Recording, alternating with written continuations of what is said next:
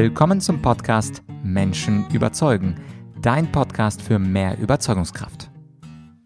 Mein Name ist Vladyachenko und heute habe ich einen Professor zu Gast, dessen Schwerpunkt so kompliziert ist, dass ich mehrmals trainiert habe, dieses Wort vor dem Interview auszusprechen und zum Glück hat's geklappt. Er ist nämlich äh, Medizinprofessor und er ist Psychoneuroimmunologe. Und was das ist, das erklärt er natürlich am Anfang, gleich am Anfang meines Interviews. Und es geht bei diesem Interview grundsätzlich darum, wie es eigentlich sein kann, dass wir zwar sehr viel über die Impfung sprechen, aber sehr wenig über unser Immunsystem und unsere Psyche und soziale Aspekte. Und seine These, der hat es richtig schön in sich. Ich lese sie dir mal vor. Er sagt, Zitat, eine Medizin, die bei den Maßnahmen zur Eindämmung einer Pandemie die Psyche und das Soziale unberücksichtigt lässt, neigt zu Paradoxien, die mit dem Risiko einhergehen, mit mehr Schaden als Nutzen für die betroffene Bevölkerung verbunden zu sein. Ja, das ist natürlich ein bisschen kompliziert, aber ich gebe zu, der Mann ist ja auch Professor und ich glaube Doktor Doktor und sein Name ist Christian Schubert von der Universität in Innsbruck und wir sprechen nicht nur darüber, was die Psychoneuroimmunologie bedeutet, sondern warum das Immunsystem eigentlich gar nicht Teil der Corona-Diskussion ist. Wir sprechen über Placebo- und Nocebo-Effekte durch die Impfung, über das sogenannte Impfparadoxon, über Solidarität und über den Heilungs Effekt von Beziehungen. Also alles Themen, die man in Standardmedien sehr selten hört. Umso mehr darfst du dich freuen auf meinen Gast, Professor Christian Schubert. Schaden die Corona-Maßnahmen mehr als sie nutzen? Und was ist das sogenannte Impfparadoxon? Darüber spreche ich heute mit einem Professor für Medizin. Er ist Experte für Psychoneuroimmunologie. Ich habe das Wort heute den ganzen Vormittag eintrainiert. Sein Name ist Professor Christian Schubert. Herr Schubert, danke, dass Sie sich die Zeit genommen haben. Danke für die Einladung. Mir eine Freude. Herr Schubert, äh, bevor wir jetzt einsteigen mit dieser Abwägung der Corona-Maßnahmen äh, und den staatlichen Eingriffen in die Freiheiten, vielleicht kurz, das werden Sie häufig gefragt, aber meine Hörer sind äh, nicht unbedingt bewandert, was Psychoneuroimmunologie bedeutet. Was ist das so in drei, vier Sätzen, was Sie da machen? Also die Psychoneuroimmunologie ist ein relativ junger äh, Forschungsbereich der ähm, psychosomatischen Medizin, vielleicht auch der ganzheitlichen Medizin also wo der Mensch sozusagen nicht vom Körper nur ausgesehen wird, sondern wo man sagt, Geist und, und Seele und, und vielleicht sogar auch soziale Beziehungen oder auch Gesellschaft und Kultur, die gehören alle zusammen zu einem Menschen. Ja? Der, gehört, der besteht nicht nur aus dem Körper. Und ähm, all das hat einen Einfluss auf den Körper. Das heißt, wenn wir, ähm, ich zitiere immer ganz gern momentan den Satz, wir können uns nicht mehr leisten, krank zu sein. Es gibt ja Menschen, die sagen sich, wenn sie eine virale äh, Infektion durchmachen, dann sagen die, ähm, ah, ich fühle mich schlecht heute, es geht mir irgendwie nicht gut, ich bin erschöpft und, und es fröstelt mich und ich habe so ein bisschen Schmerzen und so. Und aber, aber eigentlich müsste ich, ich weiß, ich müsste jetzt ins Bett gehen, aber ich kann nicht ins Bett. Ich, ich kann mir das gar nicht leisten. Ja? Weil wenn ich ins Bett gehen würde, dann geht's los. Ja? Dann kriege ich das Geld nicht, was ich verdienen müsste an diesem Tag. Ähm, dann äh, werden die Kinder nicht abgeholt, weil ja ähm, äh, sonst niemand da ist, außer ich, die die Kinder abholen kann. Ähm, äh, dann, ja, wer kauft denn dann ein? Wer kocht denn?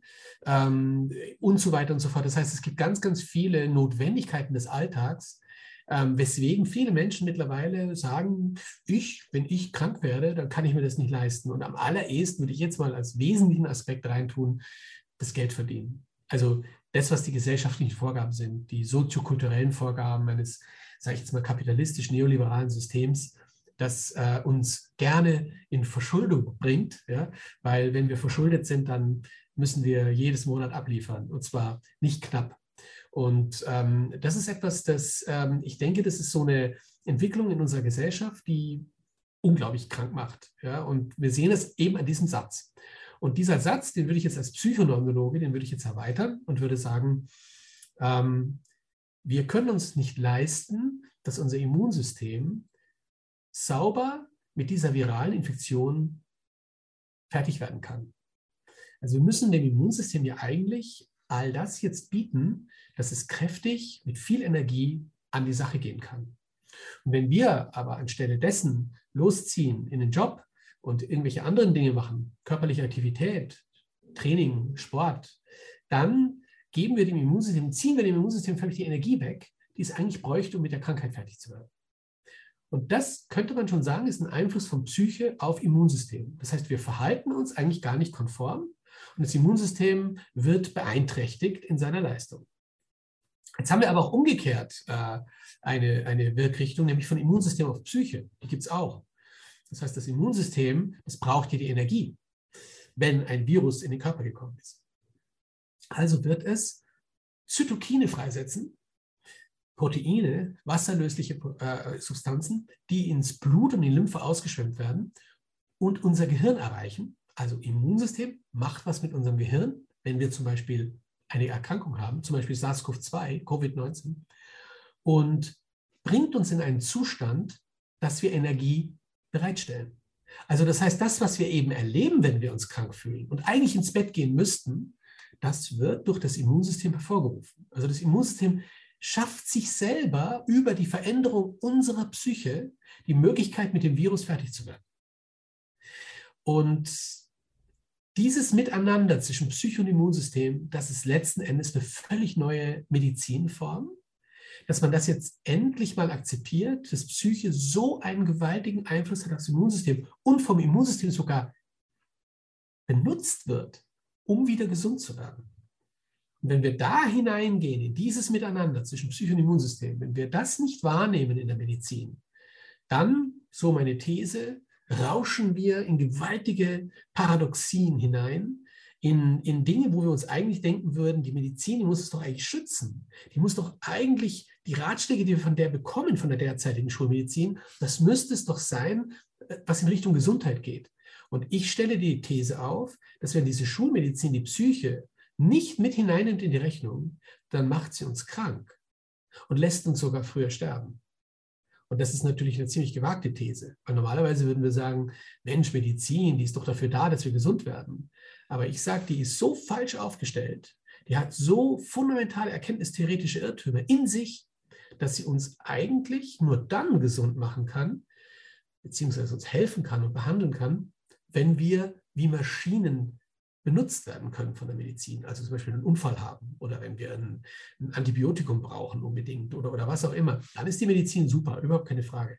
Aber es gibt Krankheiten, da bin ich mittlerweile davon überzeugt, wenn man da nur die Symptome anschaut und nicht die Ursache für die Symptome, und das macht die Schulmedizin reihenweise bei Autoimmunerkrankungen, bei Krebserkrankungen, bei ähm, Herz-Kreislauf-Erkrankungen und so weiter. Da werden im Prinzip nur die Symptome versucht, in den Griff zu werden. Und es wird nicht darüber nachgedacht, was könnte es denn kausal sein. Da kann die Schulmedizin nur ganz wenig sagen bei chronischen Erkrankungen. Und wenn sie das nicht tut, dann neigt sie dazu, die Erkrankungen aufrechtzuerhalten und sie nicht wegzumachen. Und das ist nicht das Wesen einer Medizin, wie ich sie will. Ich will eine Medizin, die mir dabei hilft, die Ursache von Krankheit zu kommen und diese Ursachen dann auch möglichst früh, damit Krankheit vielleicht gar nicht erst entsteht, in den Griff zu kriegen. Ja, das macht absolut. Lang, das habe ich ziemlich lange geantwortet. Ja, aber das, das, das macht ja Sinn, dass wir haben ja die Zeit, äh, keine Fernsehbeschränkungen. Also ich fand ja keine Werbeeinschaltung. Keine das das äh, möchte ich nicht garantieren. Vielleicht okay. kommt ja von Procter Gamble gleich noch eine Werbung reingeflogen oder von AstraZeneca. Aber äh, zurück ähm, zu Ihrer Idee, beziehungsweise es war ja nicht, äh, Sie haben ja das Feld, glaube ich, nicht begründet, aber Sie sind ein prominenter Vertreter, dass also Immunsystem, Psyche ähm, extrem miteinander zusammenhängen. Wenn ich jetzt als Laie, der nichts mit Medizin äh, am Hut hat, mir einfach äh, durch Nachrichten, also Fernsehen oder Zeitung, aktuelle Berichte Berichterstattung angucke, dann gibt es ja im Grunde überhaupt gar nicht diese Idee, dass wir etwas mit dem, Psy mit dem psychischen oder sozialen tun sollten, sondern es gibt eigentlich nur die Impfung als das alleinige Mittel in dieser Pandemie. Und das ist für mich äh, auch als Laie etwas komisch, weil auch ich kenne ja das Immunsystem. Äh, es gibt ja das laienhafte Wissen, beispielsweise, wenn man extrem müde ist und unausgeschlafen, dann ist man viel, viel äh, wahrscheinlicher einer Erkältung oder eine Grippe zu erkranken, weil unser Körper einfach so geschwächt ist. Und äh, vor kurzem habe ich auch eine Studie gelesen, dass sogar gute Laune und positive Emotionen unser Immunsystem stärken können. Und dennoch berichtet die Politik und die Medien gar nicht über diese psychischen oder sozialen Aspekte. Also wenn überhaupt, sollten wir Social Distancing betreiben. Also wenn, dann eher weniger vom Sozialen. Aber das Immunsystem kommt gar nicht vor. Also die Bundeskanzlerin stellt sich ja selten hin und sagt, wir sollten auf gesunde Ernährung und Sport achten.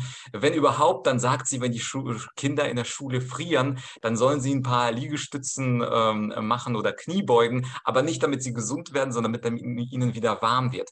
Warum ist es so, dass die Politik und die Medien diesen Aspekt der Psyche und des Sozialen gar nicht aufgreifen und sich nur auf das körperliche Slash die Impfung einschießen?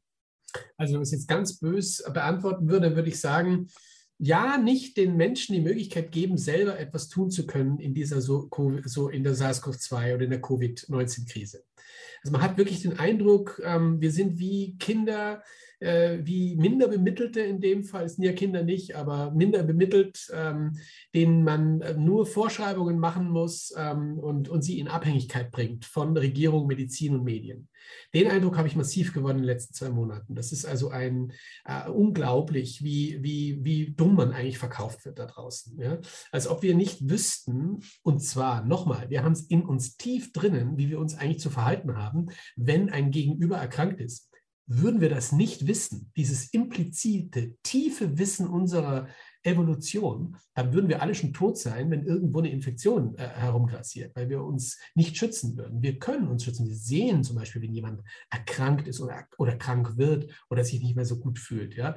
Das heißt, äh, man kann sich ja auch auf dieses sogenannte psychologische Immunsystem mehr verlassen, als es bis dato passiert ist. Es wird uns wirklich alles abgesprochen, was wir eigentlich in unserer ganzheitlichen in unserem Menschsein entwickelt haben, ähm, um uns vor solchen Dingen äh, auch zu schützen. Also wenn ich jetzt ganz böse antworten würde, würde ich sagen, ja, die wollen uns abhängig machen, ähm, damit sie ihre Impfstoffe, äh, die sie zuhauf eingekauft haben, vielleicht mit fürchterlichen Knebelverträgen. Das ist so meine Fantasie mittlerweile, weil ich frage mich, äh, was sollte sonst der Grund sein, warum alle Menschen geimpft werden müssen? Von Beginn an war das das Narrativ. Es war von Beginn an klar, äh, ich habe das schon im Februar, März 2020 den Eindruck gewonnen und es hat sich eigentlich nur mehr bestärkt im Laufe der Monate drauf, dass es darum geht, dass die Impfung verkauft wird. Und, beziehungsweise, dass die Impfung gegeben wird, dass das die einzige Lösung ist. Ja? Und jeder soll geimpft werden. Das geht ja so weit, ähm, dass sogar kriminelle Aktionen stattfinden, nämlich dass Kinder und Jugendliche geimpft werden. Das ist für mich kriminell aus. Da gibt es genug Argumentation dazu. Wir haben einen Nürnberger Kodex, wir haben eine Helsinki-Deklaration, wir haben ganz klare rechtliche Vorgaben, dass Experimente, und das ist ein Experiment, was da gerade passiert, das ist ein Notfallzulassungsimpfstoff, der stattgefunden hat, der ist noch nicht ausreichend geprüft. Wir wissen gar nichts über die Langzeiteffekte. Äh, äh, über Kurzzeiteffekte weiß man vielleicht etwas, aber auch hier meistens Tierversuche, meistens Zellversuche. Wir haben ganz wenig im Real Life. Das sind nicht besonders viele Probanden, wenn man das vergleicht mit anderen Medikamentenstudien und Impfstoffstudien, da sind äh, äh, deutlich mehr Probanden ähm, äh, untersucht worden. Also das heißt, wir wissen einfach noch nicht genug darüber. Und so etwas dann jenen zu verabreichen, von, bei denen das Risiko an einer schweren Covid-19-Erkrankung zu erkranken sich gegen Null geht. Ja? Also das heißt, Kinder sind grundlegend, wenn sie nicht vorerkrankt sind, so fit in ihrem Immunsystem, in ihrer natürlichen Immunität, dass sie das Virus wegmachen, wie Staubsauger. Ja? Und die sollen jetzt noch geimpft werden. Hey, für was? Wo liegt der Nutzen? Für wen? Für die Menschen, die ähm, äh, meinen, äh, äh, äh, sie müssen sich jetzt über die Kinder schützen? Nee, nee, nee, nee, so läuft das nicht. Ja? Also die Rechtslage ist ganz klar, dass die Kinder für sich gesehen geschützt gehören und nicht für die Erwachsenen, nicht für die Bevölkerung. Wir dürfen die Kinder nicht dafür heranziehen und missbrauchen, dass sie sich impfen lassen, damit wir gesund bleiben. Ja? Und das sind alles Aspekte, das ist alles rechtlich abgesichert. Völlig klar, was ich hier sage. Und wer dagegen vorgeht und wer hier Propaganda macht, dass Kinder und Jugendliche geimpft werden, der ist für mich kriminell.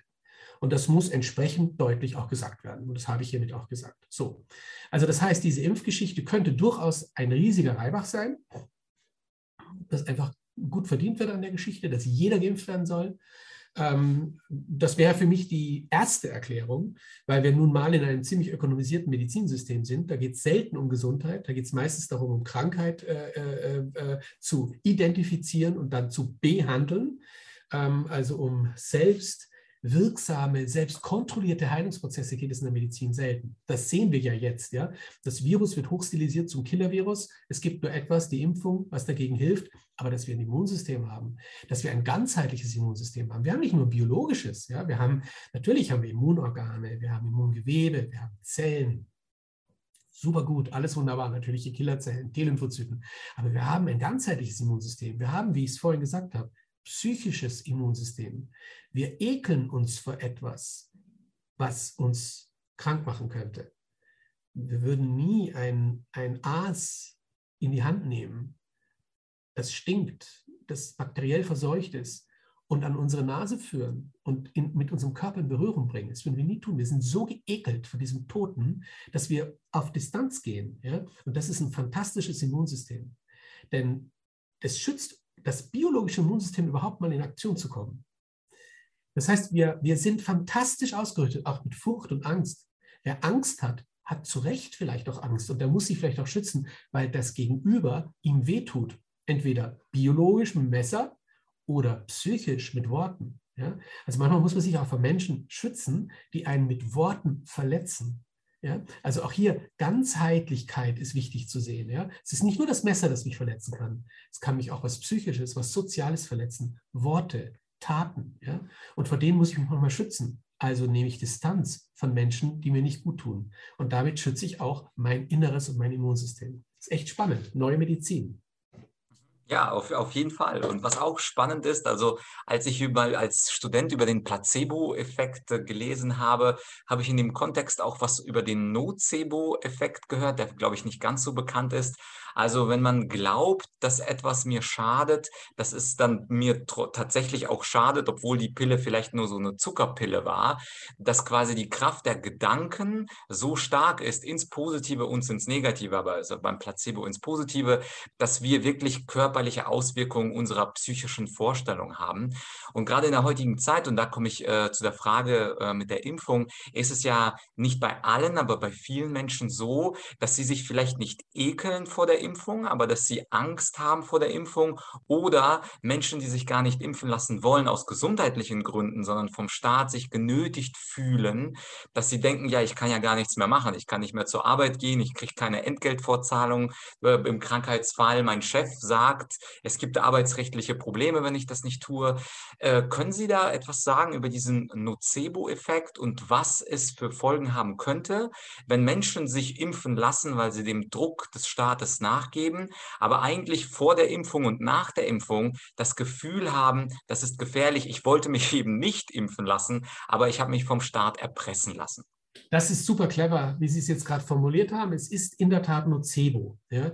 Und es sind ganz, ganz viele Menschen da draußen, die sich längst nicht mehr aus Angst vor dem Virus impfen lassen. Weil da würde ich mir sogar sagen können, das könnte vielleicht sogar einen positiven Effekt haben. Ja? Endlich ist dieser Impfstoff da. Ich habe so Angst gehabt vor diesem Virus, ja. Und diese Menschen, denen muss man das auch zugestehen. Es gibt Menschen, die haben wirklich viel Angst vor dem Virus. Es wurde ihnen natürlich auch viel Angst gemacht, ja. Aber die haben nun mal Angst. Das muss man erstmal respektieren. Und wenn die einen Impfstoff bekommen und ihnen gesagt wird, hey, ihr könnt jetzt mit dem ersten und dem zweiten Stich sozusagen, könnt ihr jetzt echt auf Ruhe gehen, ja. Ja, ihr seid geschützt, ja. Ähm, äh, das kann Menschen total entlasten. Ja? Vor allem alte Menschen, vor allem vorerkrankte Menschen, die echt schlimm unterwegs sind mit ihren Herz-Kreislauf-Erkrankungen, mit Autoimmunerkrankungen, mit, mit, mit, ja, mit Zivilisation. Gut, lassen wir die Autoimmunerkrankungen bitte raus. Ich mache nochmal neu. Mit den Herz-Kreislauf-Erkrankungen, also mit den Zivilisationskrankheiten. Ja? Die scheinen ja hier ganz besonders wichtig zu sein bei der, bei der Covid-19-Gefahr sozusagen. Und denen das kann ich zutiefst nachvollziehen, dass die auch eine Entlastung natürlich verspüren und das kann durchaus das Immunsystem so positiv beeinflussen, dass die Impfantwort gut ausfällt. Das heißt, die wirklich auch profitieren. Ich nehme mir jetzt hier nicht raus. Klar, wir können noch viel drüber reden. Was ist das für ein Impfstoff? Neue Technologie? Was macht die mit dem Körper? Kann durchaus auch gefährlich sein. Bin ich auch kritisch, stehe ich sehr kritisch gegenüber. Ich würde mich nie impfen lassen aber also gegen SARS-CoV-2 nicht. Ich bin kein Impfgegner, aber hier bin ich ein Impfskeptiker. Ja? Aber egal, es gibt Menschen, die vielleicht sogar immunologisch profitieren. Placebo, ja? die freuen sich darüber, endlich habe ich die Impfung. Aber ein Großteil der Menschen mittlerweile, davon bin ich überzeugt, ein Großteil der Menschen, die sich bis dato impfen haben lassen, haben sich impfen lassen, damit sie ihre Freiheit wiederbekommen, Das ist kein medizinischer Grund, sich impfen zu lassen. Das ist ein politischer Grund. Die äh, haben Angst vor Spaltung. Das heißt, es gibt Gruppen, wo du ausgeschlossen wirst, wenn du nicht geimpft bist. Das heißt, ich kann zutiefst verstehen Menschen, die sich sagen, um in dieser Gruppe drin bleiben zu können, ich will nicht einsam werden, ich will nicht sozial isoliert sein, lasse ich mich impfen. Also das heißt, wir haben Hinweise, ja, dass es Menschen gibt, die die Impfung an sich heranlassen, die sich impfen lassen, obwohl sie zutiefst nicht überzeugt sind davon. Und da würde ich sagen, das ist Nötigung. Da würde ich sagen, da können wir durchaus auch den Begriff Missbrauch hineinbringen, körperlicher Missbrauch, emotionaler Missbrauch. Und das ist letzten Endes Traumatisierung.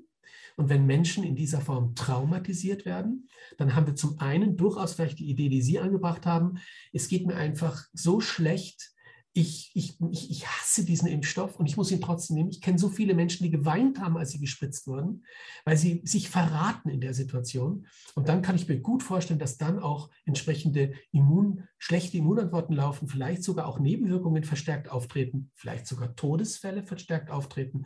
Das sind alles Aspekte, die die Psychoneurologie durchaus ähm, äh, äh, empirisch fundiert beantworten könnte, solche Fragen. Ähm, aber wir wissen auch um Traumatisierung. Also es geht jetzt gar nicht nur darum, ich habe das jetzt gemacht, ich setze dem nicht viel zu, ich habe eine schlechte Immunantwort drauf, sondern es kann durchaus sein, dass durch diese Impfung Missbrauchserfahrungen stattfinden, vielleicht sogar reaktiviert werden. Man wurde vielleicht schon mal missbraucht und jetzt kommt wieder Missbrauch, ein staatlicher Missbrauch, ja, eine Traumatisierung. Und das hat wiederum langfristige Konsequenzen fürs Immunsystem. Das heißt, wir werden in den nächsten 10, 20, 30, 40, 50 Jahren und vielleicht noch darüber hinaus unglaublichen Zuwachs von chronischen Erkrankungen erleben. Unglaublich. Also entweder der Impfstoff selber oder aber das, warum man sich überhaupt impfen ließ, hat so schädigende Weise äh, psychoneuroimmunologisch begründete Schädigung des Organismus. Also ich, ich bin entsetzt, was da passiert und was das für Menschen sind, ähm, die uns in so eine Situation gebracht haben. Mhm. Ja, es gibt ja blöderweise auch dieses Konsistenzprinzip. Also wenn Menschen etwas tun, wo sie vielleicht etwas unentschieden sind bei der Impfung, ja, ich will die Freiheit zurück, ich glaube nicht, dass äh, die Impfung mir wirklich hilft, dass sie, nachdem sie aber geimpft wurden, dann sagen, aber jetzt war das aber richtig, dass ich geimpft wurde, die also diese kognitive Dissonanz, diesen Widerspruch, den sie am Anfang haben, eben in eine Richtung auflösen, und zwar in die Richtung, was ich jetzt gemacht habe, das das äh, war auch richtig. Und vielleicht kennen die einen äh, oder anderen diesen Effekt als Benjamin Franklin-Effekt. Da gab es so eine schöne Story, wo Benjamin Franklin von seinem Feind ein Buch ausgeliehen hat. Und nachdem ihm sein politischer Feind das Buch ausgeliehen hat, da konnte er nicht mehr auf den Benjamin eben böse sein, weil in seinem Kopf passen die beiden Ideen nicht zusammen. Ich hasse ihn und ich habe ihm ein Buch ausgeliehen. Und seitdem nennt man äh, diese Konsistenzfalle auch den Benjamin Franklin-Effekt. Und ich habe die Befürchtung, dass Menschen also es gibt quasi die einen, über die Sie gesprochen haben, die sich extrem freuen über die Impfung und sich sagen, das wird mir jetzt endlich helfen. Placebo. Dann die, das andere Extrem der Menschen, die sagen, die Impfung wird mir extrem schaden. Ich fühle mich selbst an meinen eigenen Werten verraten. Neuer Impfstoff, aber ich mache es, um mal die Freiheit zu bekommen. Nocebo. Und ich glaube, wir haben die meisten Menschen sogar in dem Graubereich in der Mitte, die jetzt leider aufgrund dieser Konsistenzfalle erstens plötzlich sagen werden, Impfung ist das einzig Richtige und zweitens leider auch, wie es häufig bei der Mehrheit so ist, auf die Minderheit noch mehr Druck ausüben wollen. Also wir haben da so eine Situation, wo ich aus allen drei Sichten, also die dafür sind, die dagegen sind und die sogar unentschieden sind, ähm, leider negative ähm, Effekte beobachten. Also ich beobachte sie nicht, aber ich vermute sie zu beobachten aus dem, was ich von diesem Konsistenzprinzip kenne. Was sind da Ihre Gedanken ja, dazu? Ich habe da meine Gedanken dazu sind, ich habe ja in meinem Video Impf, das Impfparadoxon habe ich ja äh, das Investment-Paradoxon aufgezählt auch als ah. Beispiel. Und das ist ja auch so etwas, das passt total, was Sie jetzt gerade gesagt haben. Wer gerne mal was wettet, ja, ich mache das zum Beispiel ganz gern auf Fußballergebnisse in der Bundesliga, da setze ich halt dann immer ein paar Euro, ja, ganz wenig. Aber eines weiß ich, wenn ich gewonnen habe, äh, beziehungsweise auch wenn ich gewonnen habe, aber vor allem, wenn ich verloren habe, dann neigt man dazu, dass man versucht, das wieder wettzumachen und dass man das Gleiche dann nochmal setzt und vielleicht sogar doppelt und dreifach setzt, damit man dann am Ende des Tages mit Gewinn aussteigt. Und das ist eine paradoxe Situation. Eigentlich müsste man sich auf die Finger klopfen, wenn man verloren hat und sich zurückhalten und sich sagen, okay, jetzt gebe ich mal eine Ruhe im Wetten, weil jetzt habe ich ein bisschen was verloren. Im Gegenteil, man versucht es in Ordnung zu bringen. Und das ist so etwas, was Sie gerade angesprochen haben. Das könnte ich mir gut vorstellen, dass eben ähm, auch in dieser Geschichte ähm, äh, mit dem Impfen so etwas passieren kann. Ich habe das jetzt getan, ähm, also stehe ich auch dazu und, und, ähm, und mache eigentlich das Gegenteil von dem, was ich normal denken würde, ähm, versuche jetzt sozusagen zu rechtfertigen, dass das richtig war, was ich getan habe. Das geht dann so weit, dass man den anderen auch beschimpft, der dann nicht geimpft ist. Und das ist natürlich gefährlich für die Spaltung in der Gesellschaft. Äh, solche Phänomene treten natürlich dauernd momentan auf. Und, und ich denke gerade in Familien und Ehen und, und zwischen Kindern zum Beispiel, das ist echt heftig, was da zum Teil abgeht. Das ist natürlich alles, was die, die uns diese Impfung verordnen und, und aufzwängen, nicht bedenken oder es ihnen wurscht ist, weil sie selber so beziehungslos sind, dass sie gar keine Ahnung haben, was gute Beziehungen sind, sodass sie die Beziehungen locker spalten, die uns so gesund halten, die uns so wichtig sind. Das ist das Lebenselixier übrigens. Und wenn Ehen momentan draufgehen, weil die Menschen sich nicht impfen lassen wollen äh, und in Kampf treten mit ihren Ehepartnern, dann ist das das, das, das wichtigste Elixier für Gesundheit wird entzogen. Nämlich das ist die persönliche Beziehung, die emotional bedeutsame Beziehung. Und momentan wird ein Keil in Familien getrieben. Und das ist eine Katastrophe. Das ist eine, eine menschliche Katastrophe. Ich kann es immer nur wiederholen. Das ist unbedacht. Und eine Medizin, die hier mitmacht, kann nur mitmachen, wenn sie Soziales und Psychologisches in ihrer Idee von Medizin abspaltet. Und genau die Schulmedizin tut das. Sie behandelt den Menschen wie eine Maschine. Sie spaltet ab. Und wir kennen das alle. Ich will nicht ins Krankenhaus kommen. Nicht, weil da vielleicht doch Ärzte werden, die ganz nett sind. Aber das Grundprinzip der Klinik ist ein Maschinenreparatursystem. Ja? Und da geben sie ganz schnell ihre Psyche und ihre sozialen Beziehungen ab und kommen da rein. Und, und ähm, äh, ja, also ich, ich bin entsetzt, auch dass Kliniken ähm, jetzt diese 2G-Regel einführen für Besucher. Ähm, das heißt, es, es, muss jemand geimpft oder genesen sein, damit er seine Angehörigen in der Klinik besuchen kann. Die Angehörigen wieder sind total abhängig davon, dass sie ihre Angehörigen haben, also die Patienten, dass sie ihre Angehörigen in der Klinik haben. Das ist ein Gesundheitsfaktor. Diese Medizin, diese Schulmedizin ist so zynisch, dass sie die Besucher rauslässt, die eigentlich für die Gesundheit der Patienten da wären, die Angehörigen. Also ich bin, ich kann immer nur sagen, es ist, ich kann nur die Hände über den Kopf zusammenschlagen. Was ist das für eine medizinische Welt? Und wir müssen ganz schnell, wirklich ganz schnell den Paradigmenwechsel jetzt in der Medizin schaffen, dass wir hinweg vom Maschinendenken rein in die ganzheitliche Medizin, wo so etwas niemals passieren würde. Da würde man sagen, bitte kommt zu den Patienten. Äh, wir, wir brauchen das Lebenselixier Beziehung und Angehörige und emotionale Bedeutsamkeit, damit diese Person wieder gesund werden kann oder auch eben nicht stirbt. Ja? Wir, wir reden immer groß von den ganzen Gefahren, die in der Klinik mit Intensivstationen sind. Aber wir schaffen letzten Endes die, die, die gefährlichste Situation für diese Patienten, die jetzt bei Covid-19 in der Klinik sitzen, nämlich dass sie eine Immunsuppression kriegen. Und zwar eine sozial bedingte Immunsuppression. Das ist der mächtigste Einflussfaktor unseres Immunsystems, die soziale Beziehung. Und genau die wird mit Füßen getreten in der Covid-19-Krise. Mhm, das ja. ist das Paradoxon der Schulmedizin. Ja, und äh, das Spannende ist ja, ich bin immer ein großer Fan, sich die Argumente der Gegenseite dann anzuschauen. Interessant ist ja argumentativ, dass immer mit Solidarität argumentiert wird. Also die Regeln werden nicht eingeführt, sagt die andere Seite, weil wir böse und unmenschlich und totalitär sind, sondern wir sollten solidarisch sein. Und interessant finde ich auch, äh, wie die Solidarität plötzlich sich verändert. Und zwar am Anfang sollten wir solidarisch sein mit den Alten, bis sie geimpft sind. Und das hatte ja irgendwie noch einen gewissen Sinn für mich, weil ja die Risikostratifizierung, also die Alten extrem viel mehr von äh, Corona betroffen sind. Aber dann, wo die Alten geimpft wurden, ist die Solidarität leider meandert zu einem anderen Bereich. Und zwar sollten wir jetzt solidarisch zu allen erwachsenen Menschen sein. Äh, und jetzt, wo quasi zwei Drittel oder vielleicht sogar mehr der Leute geimpft sind, dachte ich, okay, jetzt haben wir doch äh, eine mhm. Mehrheit der Gesellschaft. Doch jetzt wird eine dritte Solidarität aufgemacht. Und zwar Solidarität mit dem Krankenhauspersonal. Mhm. Und das ist quasi die dritte Stufe für mich der Solidarität, wo ich frage, okay, das Argument, mich impfen zu lassen, ist also, es den Kranken dem Krankenhauspersonal einfacher zu machen.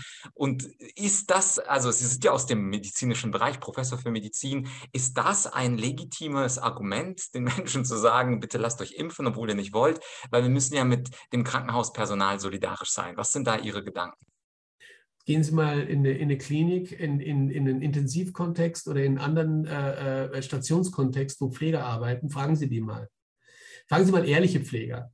Nicht die, die äh, äh, meinen, sie können ihre Karriereleiter noch ein bisschen höher steigen und müssen deswegen den Schulmedizinern, ihren umgebenden Kollegen sozusagen den, äh, äh, äh, positives nachreden. Fragen Sie mal die, die wirklich leiden, die, die wirklich unter den Bedingungen leiden. Hierarchische Beziehungssituationen, ganz schrecklich. Ja, ganz oben steht der oberste Arzt und dann ganz unten in der untersten Hierarchie der Pfleger. Ja. Wenn es um Beziehungsmedizin geht, drehen wir die Hierarchie um. Dann ist nämlich der Pfleger derjenige, der Beziehungsmedizin betreibt und damit den größten Heilerfolg hat, weil er in Beziehung geht mit Menschen. Und weil wir wissen, nochmal aus der Psychoneurologie, dass die Beziehung der Heileffekt ist. Ja? Dem anderen Menschen Kraft zu geben, Selbstwert zu geben, Angst zu reduzieren während seines Krankenhausaufenthalts. Das ist ein Immunboost. Ja? Und die Pfleger sind diejenigen, die die Medizin hier machen, die wir brauchen in der Psychoneurologie.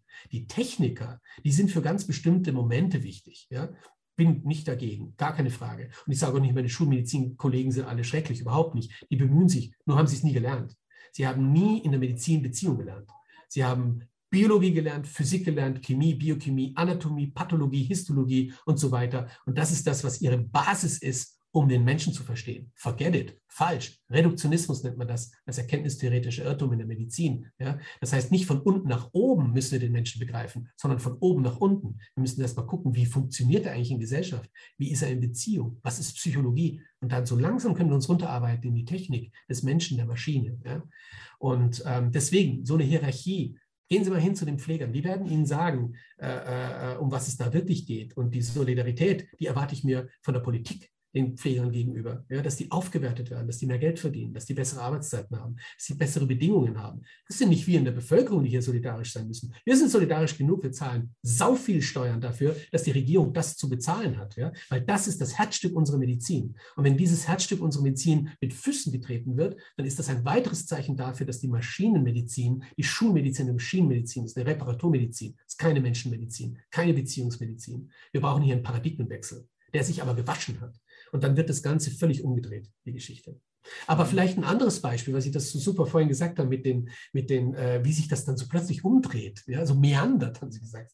Ähm, ein anderes Meandern ist zum Beispiel, wenn man sich vor einem halben Jahr noch gegen die Maßnahmen aufgelehnt hat dann war man Schwurbler, Rechtsradikal, Querdenker und ich weiß nicht was alles für Schimpfwörter. Wenn das Querdenken in unserer Gesellschaft zum Schimpfwort wird, ist schon paradox. Ja, also wie dumm sind die, die Querdenker zu, äh, zu, zu, zu, äh, zu bösen Menschen machen. Ich liebe Querdenken. Das ist fantastisch. Das ist das Wichtigste in der Medizin, das Wichtigste in der Wissenschaft dass wir querdenken, ja, und dass wir uns nicht immer in den, in den Durchschnitt begeben, in den Mainstream begeben, wo jeder mitmacht, ja, sondern anders denken ist total wichtig. Das ist das, das Grundprinzip von Wissenschaft und Kunst.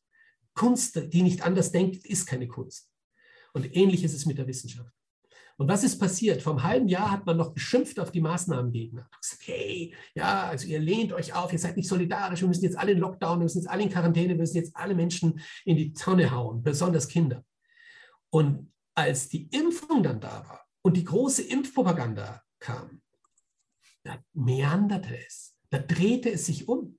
Und wenn man dann gegen die Maßnahmen war, dann hat man gesagt, ja, ist richtig, du hast recht, die wollen wir nie wieder, lass dich impfen. Also das ist ein super Beispiel, wie dieses System perfide organisiert ist und genau die Antworten hat, um jene, die kritisch sind, mundtot zu machen. Ja, und, ja, das haben Sie schon analysiert, ja. das ist echt unglaublich. Also, wenn man da sozusagen ein bisschen befreit davon sich hinsetzt und sich das mal anguckt, dann muss man sich echt die Frage stellen, was läuft hier eigentlich falsch? Was läuft hier schief in, in den letzten zwei Jahren? Das ist also, das ist eine, eine menschliche Katastrophe. Es ist wirklich, und zwar äh, nicht das Virus ist die menschliche Katastrophe, sondern diejenigen, die die Maßnahmen und, und die Art und Weise, wie mit Menschen umgegangen wird, die von einer Viruspandemie bedroht sind.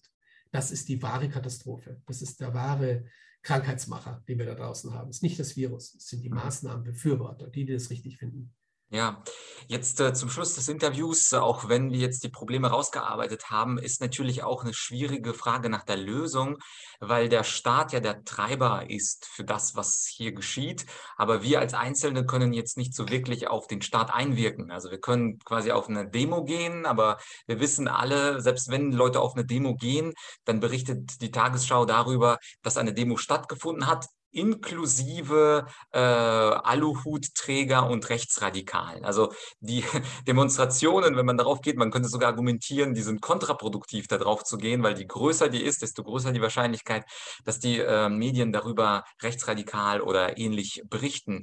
Äh, dennoch frage ich mich, wie kann man als Individuum denn diesen Stressoren des Alltags, und damit meine ich vor allem die Politik und Medien, zumindest ähm, nicht entgehen, aber ihre Wirkung zu reduzieren? Fokussieren. Wir können also als Einzelne jetzt, glaube ich, nichts bewegen, aber was hilft denn da konkret? Also hilft Meditation, hilft dieses Fokussieren, dass es irgendwann wieder gut geht?